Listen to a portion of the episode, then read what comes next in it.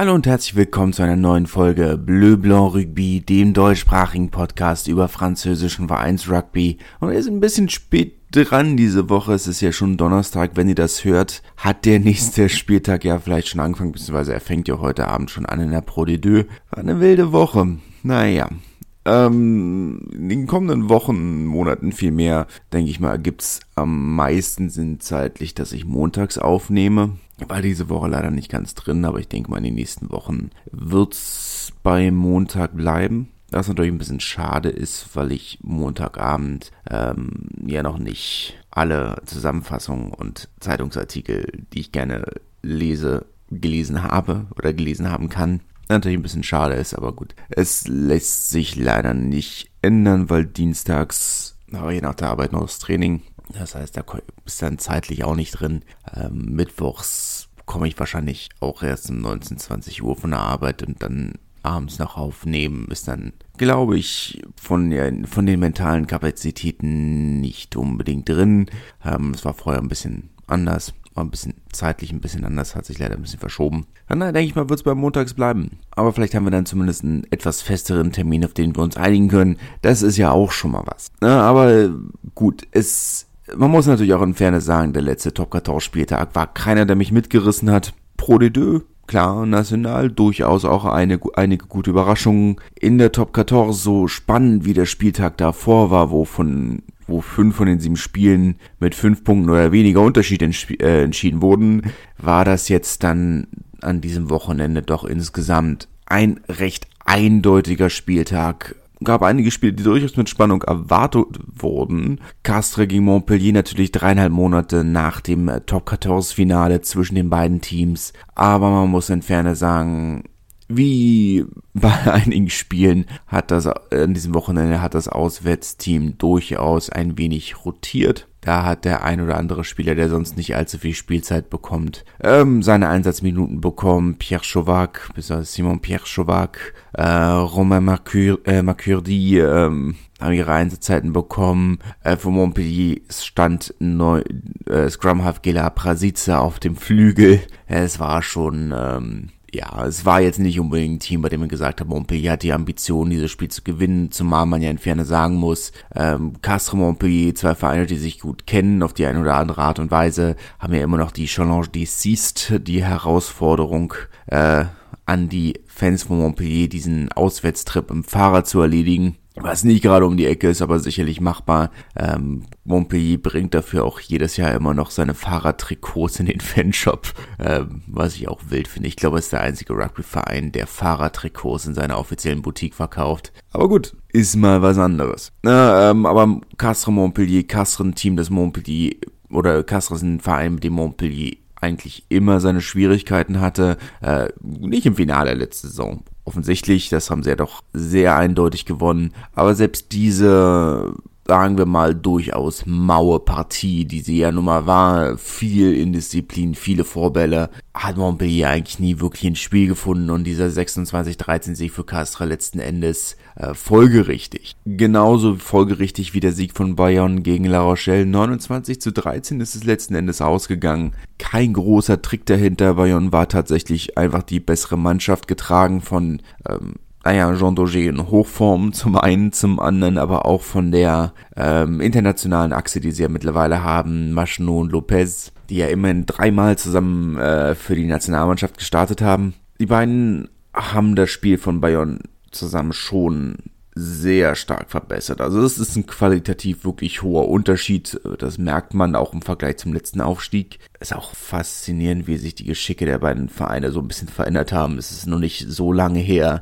Da hat äh, Bayonne gegen La Rochelle noch einen 44-5-Sieg gefeiert. Da war La Rochelle gerade frisch aufgestiegen und Bayonne ist an dem Spieltag abgestiegen. Tja, und jetzt ist ein 29-13 Sieg von Bayonne gegen La Rochelle äh, eine große Überraschung. La Rochelle ist Europameister naja, verändert sich. Ich meine, es ist natürlich für Bayonne so souverän, wie sie die Saison spielen und es wird jetzt darüber geredet, ob sie vielleicht auch mehr anvisieren können als, sagen wir mal, nur den Klassenerhalt. Aber die Saison ist noch jung und ich möchte niemandem zu nahe treten, aber Machinon und Lopez sind nicht mehr die jüngsten. Auch zwei Spiele Spieler, zumindest Camilo Lopez, durchaus auch ein Spieler, der ähm, eine gewisse Verletzungsanfälligkeit gezeigt hat. Den Ball flach halten, und dann weiter, das kam nicht von Bayern, das kam von der Presse oder kam äh, aus, der, aus der Berichterstattung, dass dann gesagt wird, ja, also man kann ja durchaus äh, mehr anvisieren, ja, kann man, aber sind wir mal ehrlich, die Saison ist noch lang und ähm, wenn du dein Spiel so wie die, wie sie es machen, auf diese 8, 9, 10er Achse, Uzer Kassim, Maxim Machnot, Camilo Lopez setzt, die ja nur alle durchaus sagen wir, auf der erfahreneren Seite sind, erfahreneren Seite sind, dann musst du auch damit rechnen, dass ähm, es sie gegebenenfalls auch, wenn sie keine Verletzungsausfälle haben, sie auch mal geschont werden müssen. Und aktuell tut sich Bayern sehr gut daran, ihre Heimstärke auszuspielen, aber das wird auch nicht ewig so weitergehen. Sie haben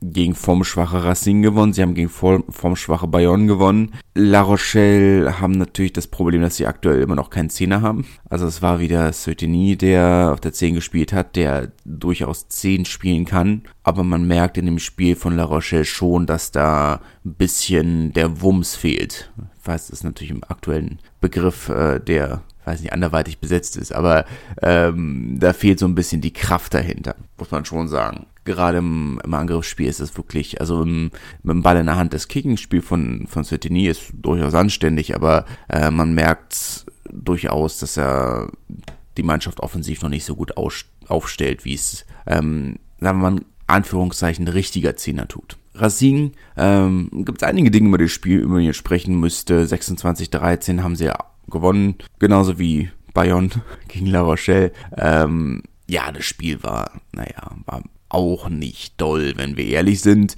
Ähm, gibt zwei Dinge, über die wir bei Racing reden müssen. Erstens, Christian Wade ist wieder zurück im Rugby, der ehemalige englische Nationalspieler. Was heißt ehemalige? Na doch, ehemalige englische Nationalspieler ist zurück. Ähm, und hat direkt äh, seinen ersten Versuch gelegt nach einem etwas missglückten äh, Crossfield-Kick von äh, Finn Russell, den ähm, den Bruder auf dem Flügel etwas, ähm, ja, den Clement Laporte drüben auf der anderen Seite etwas verdaddelt hat und ähm, ehemaliger Spieler von Racing übrigens, ähm, etwas verdaddelt hat und Christian Wade, der das eiskalt ausnutzt und dann den Versuch legt. Ähm, waren letzten Endes sehr unterhaltsame letzte zehn Minuten, drei, äh, drei Versuche in der letzten Viertelstunde. Ansonsten war das insgesamt etwas mau. Ähm, aber sagen, Racing im aktuellen Stand drei Heimspiele haben sie gehabt. Äh, gegen Castra, und gegen, gegen wen haben sie noch zu Hause gespielt? Eigentlich ähm, zwei Heimspiele, wo sie zumindest noch 6.500 Leute im Stadion hatten. Und gegen Po waren es schon nur noch rund, also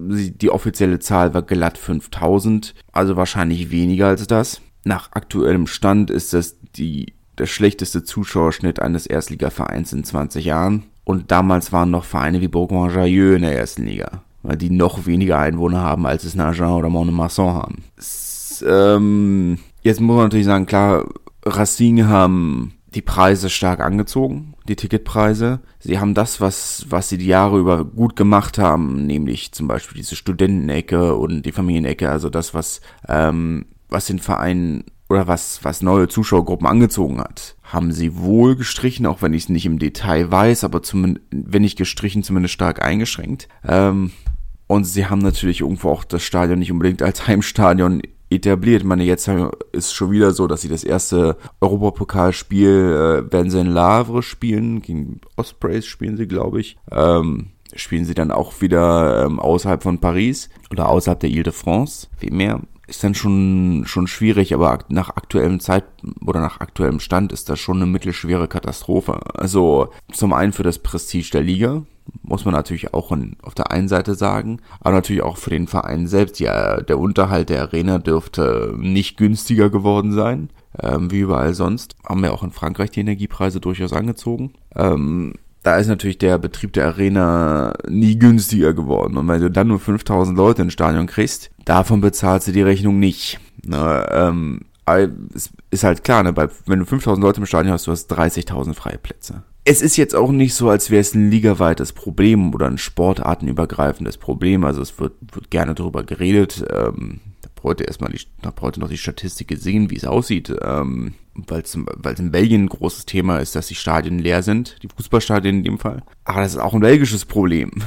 Sagen wir es mal so, ne? Ähm, es liegt, hat da eher andere Gründe als ähm, als die steigenden Preise in allen anderen Ligen Sportarten übergreifend, länderübergreifend sind die Zuschauerzahlen nicht nur stabil, sondern wachsen sogar wieder. Genauso wie die Zahl der aktiv spielenden Menschen in Frankreich wieder stark zugenommen hat. Allein im letzten Quartal nochmal um 6% gewachsen. Natürlich kommt das auf dem Rücken einer eines starken Rückgangs während der Lockdowns, klar, natürlich. Und daher muss man das immer so ein bisschen äh, im Kontext sehen, aber insgesamt ist, hat Rugby kein Popularitätsproblem in Frankreich. Sie haben kein Partizipationsproblem in Frankreich. Und bei allen anderen Vereinen möchte ich nicht sagen, dass es überall besser geworden ist. Stade Francais in der gleichen Stadt haben natürlich ihn, haben natürlich auch keinen großen Zuschauerzuwachs. Da sind es aber zumindest auch nicht weniger geworden. Muss man sich als Racing schon die Frage stellen, wie können wir das Stadion zumindest nicht mal voll kriegen, zumindest nicht leer aussehen lassen. Wie gesagt, aktuell die schlechtesten Zuschauerzahlen. Meine sind, selbst als sie mit 5000 Leuten im Stadion wären sie nicht mal im Mittelfeld der zweiten Liga. Muss man auch ganz hart sagen. Da muss echt was passieren. Äh, für einen Verein mit den Ambitionen, die der Verein hat, äh, äh ist das schon eine Katastrophe. Apropos Katastrophen. Da noch ein bisschen was. Ich rede gar nicht groß, groß drüber. Toulon hat gegen Brief gewonnen, 47-0. Oskar Rixen ähm, durfte wieder von Start ran, hat 47 Minuten gespielt, ähm, wurde ausgewechselt in der 47. Und ah, da war, äh, war Brief schon in Unterzahl. Da gab es vorher schon eine rote Karte. Ansonsten 47-0, seine erste Erfahrung eines, äh, eines Armpass. Ähm, Toulon, schwer zu sagen. Mal Cheslin Kobe hat seine, hat seine lang erwartete Rückkehr gefeiert, mit dem ersten Ball direkten Versuch gelegt. Das, er ist wieder da, sagen wir es mal so. Ne? Ähm, ja, muss man nicht weiter drüber reden. 47-0, das ist ähm, ein Ergebnis, wie wir es heutzutage eigentlich von, von Mannschaften auswärts nicht mehr erwarten, aber naja, es ist ja nicht so, als hätte die Konkurrenz so viel besser gespielt. Ausnahme von Bayonne natürlich. Und Po haben keine Klatsche äh, gekriegt, schätze ich. Weiß nicht, ob sie so viel besser gespielt haben, aber sie haben zumindest keine Klatsche gekriegt. Ist ja auch schon mal was. Stade Francais hat 52-3 gegen Perpignan gewonnen. Wie gesagt, die Konkurrenz war nicht besser. Es ist schwer zu sagen, ob, für, ob das für Stade Francais ein Lichtblick ist. Ähm, oder ob sie gut gespielt haben, weil ich glaube, Perpignan war ja so viel schlechter. Ähm, der gute Herr Wild, Herr Dr. Wild, war mal wieder im Stadion nachdem es ja unter der Woche dieses riesige Chaos gab, dass ähm, vermeintlich oder dass die Presse berichtet hat, dass vermeintlich gute, äh, dass vermeintlich neue Trainer kommen und Herr Kisser da ein Jahr vor Ende des Vertrags äh, schon rausgeworfen wird, aber da ist noch nichts bestätigt. Ähm, begeistert war er selbstverständlich nicht, aber er hatte zumindest die Gelegenheit, ihm im Stadion eine Demonstration zu zeigen, warum er vielleicht nicht äh, der schlechteste Kandidat ist, auch wenn, wie gesagt, das nicht unbedingt ein sehr aussagekräftiges Ergebnis ist. Clermont hat äh, dann den Samstagabend um 21 Uhr in Toulouse gespielt. Äh, acht Jahre ist es her, dass sie das letzte Mal in Toulouse gewonnen haben. Ich kann mich da sehr genau dran erinnern. Ich war nämlich da, äh, was sehr, was ja schon einige Jahre her ist, aber war schön. Habe Geschichte gesehen. Ich glaube nicht, dass Clermont so bald wieder in Toulouse gewinnt. 46-10 und wenn wir ehrlich sind, war es auch nicht so klapp äh, war es nicht so knapp. Ähm, möchte nicht sagen, dass es ein, dass es ein Armpass war, aber ich sag mal, es war eine stark rotierte Mannschaft von, äh, von Clermont. Da war das letzten Endes folgerichtig, auch wenn das Ergebnis dann in der Höhe dann irgendwo, oder sagen wir, dass Toulouse dann erst was raufgelegt hat, dass das Spiel eigentlich schon entschieden war. Aber ja, Toulouse damit mit äh, drei Bonuspunktsiegen aus drei Heimspielen, damit können sie insgesamt schon zufrieden sein, denke ich. Und dann kommen wir noch zum Sonntagabendspiel. Ich rate das hier mal ein bisschen durch, ähm, weil wie gesagt, es ist ja schon bald nie mehr aktuell. Lyon hat 36-21 gegen Bordeaux gewonnen. Bordeaux, die eigentlich gar nicht so schlecht gespielt haben, sind dann aber leider ähm, nach der ersten Dreiviertelstunde ein bisschen eingebrochen und äh, Lyon konnte dann das Spiel drehen. Ähm, bin gespannt, was in Bordeaux passiert. Für Lyon, ja, immer das ist natürlich ein Spiel, das sie zu Hause in der Anspruch haben, so ein Spiel zu gewinnen, ist klar. Aber ich bin gespannt, was in Bordeaux passiert. Das ist natürlich schon ein sehr katastrophaler Saisonstart.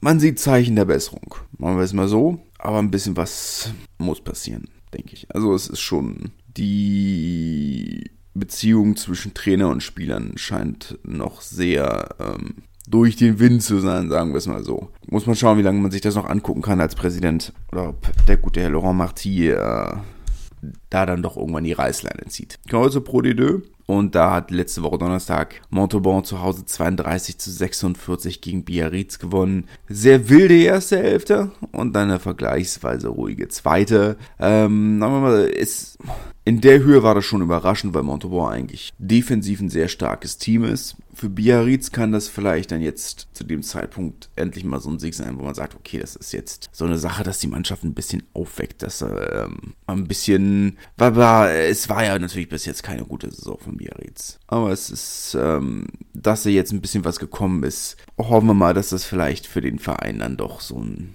so ein Weckruf ist, okay, dass da jetzt ein bisschen Aufbruchstimmung reinkommt. Schauen wir mal. Colombier hat äh, gegen äh, Bézier gewonnen mit einem spektakulären Kick in der 78. Minute, fast 55 Meter. Ähm, war eng, aber haben gewonnen, 20 zu 17 in Bézier. Äh, weiß nicht, ob ich das überraschend finde. Aber es war in jedem Fall eine sehr solide Leistung und Colombier kann dann aber ich sag mal, es ist vielleicht für Colombier wegweisender als für Bézier. Bézier ist sowieso genug mit sich selbst beschäftigt, als dass sie wirklich realistisch über über Playoff-Plätze nachdenken könnten. Und Colomiers ist eine Mannschaft, die auswärts eine gewisse Stärke hat. Heim oder zu Hause dafür eine gewisse Schwäche, aber auswärts eine gewisse Stärke. Es gleicht sich dann so ein bisschen aus. Natürlich atypisch für einen französischen Rugbyverein, aber trotzdem. Äh, von daher ähm, folgerichtig, sagen wir es mal so. Waren halt 26-10 gegen Grenoble gewonnen. Erik Marx leider nicht mit der, von der Partie. Auch das sicherlich ein Ergebnis, auch wenn Grenoble vor der Partie noch Tabellenführer war, sicherlich trotzdem eine,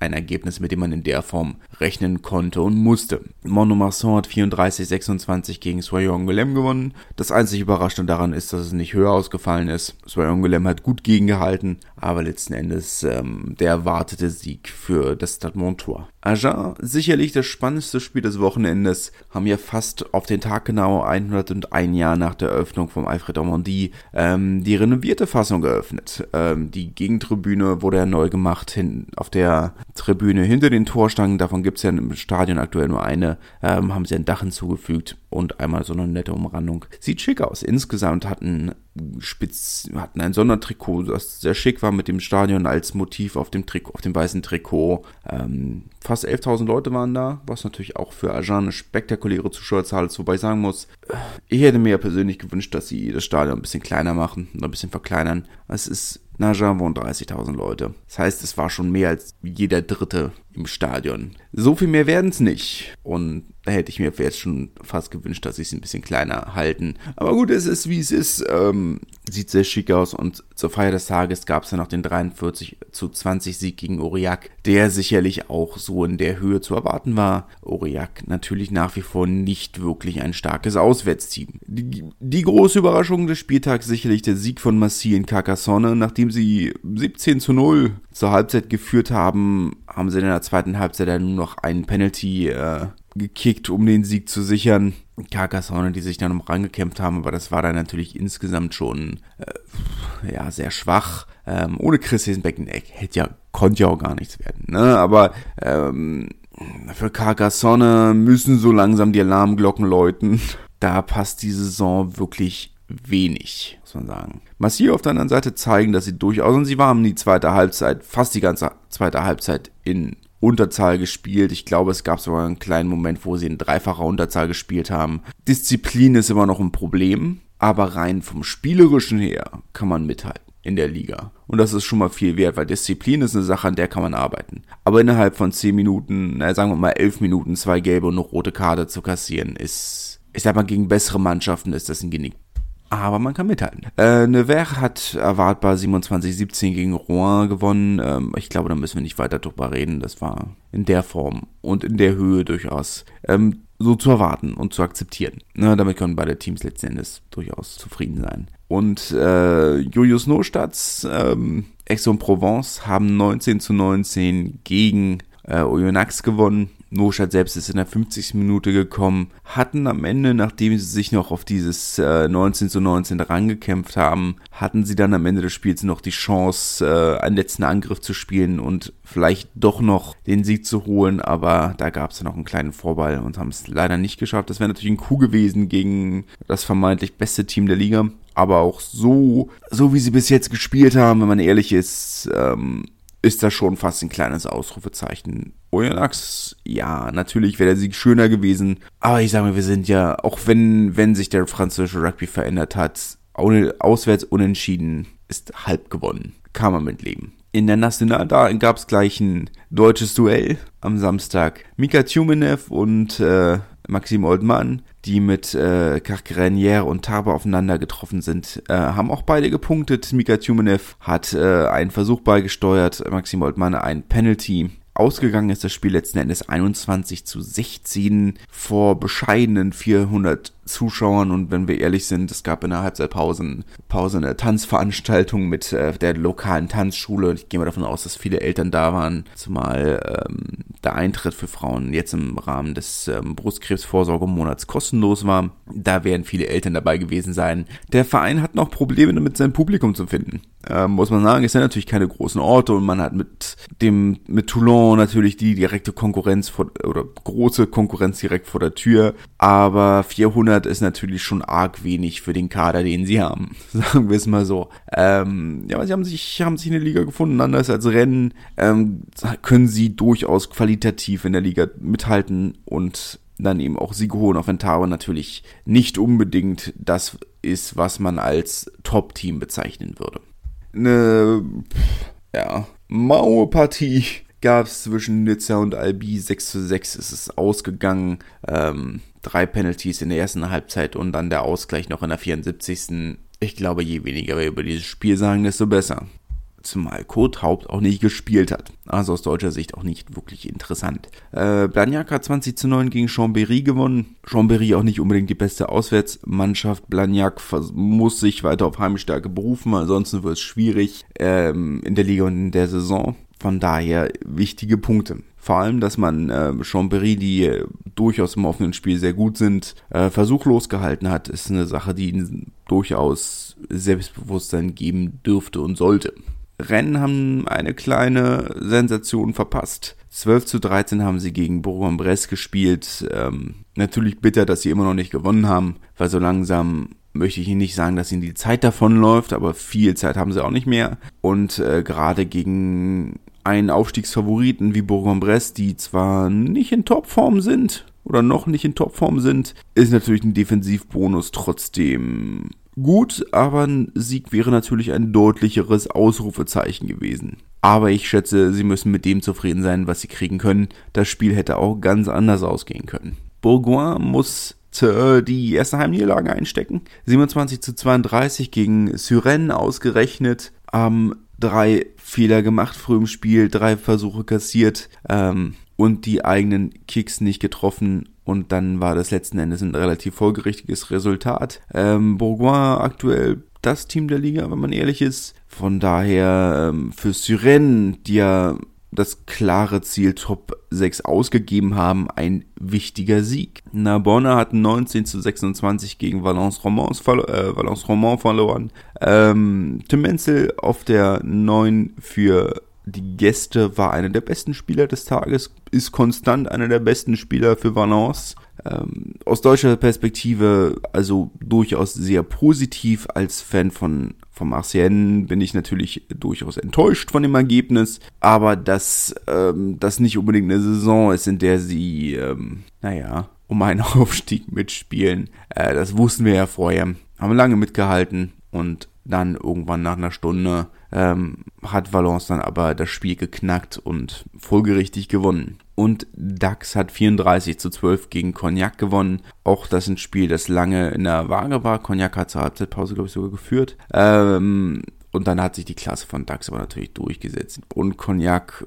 ja, ich meine, es ist ein Derby, muss man sagen. Also ist natürlich schon eine Sache, aber sie sind nicht unbedingt ein Top-Team. Und dann muss man natürlich auch wieder sagen, also wenn du ja, eine halbe Stunde in Unterzahl spielst, dann kannst du so ein Spiel eben auch nicht gewinnen. Ne? Ist äh, wie bei Massi, da hast du dich dann halt aber eigentlich auch nicht wundern. Und damit verabschiede ich mich für heute auch schon wieder. Ich weiß, eine sehr ähm, späte und ähm, nicht unbedingt intensive Folge. Ich schiebe es auf meinen Kopf. Wir hören uns dann wahrscheinlich nächste Woche Montag wieder, dann natürlich aktuell. Und bis dahin wünsche ich euch ein baldiges und schönes Wochenende und bis dann. Tschüss.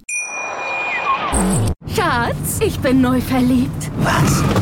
Drüben. Das ist er. Aber das ist ein Auto. Ja, eben. Mit ihm habe ich alles richtig gemacht. Wunschauto einfach kaufen, verkaufen oder leasen. Bei Autoscout24. Alles richtig gemacht. Wie baut man eine harmonische Beziehung zu seinem Hund auf? Puh, gar nicht so leicht. Und deshalb frage ich nach, wie es anderen Hundeeltern gelingt, beziehungsweise wie die daran arbeiten. Bei Iswas Dog reden wir dann drüber. Alle 14 Tage neu mit mir, Malte Asmus und unserer Expertin für eine harmonische Mensch-Hund-Beziehung, Melanie Lippisch. Ist was, Doc? Mit Malte Asmus. Überall, wo es Podcasts gibt.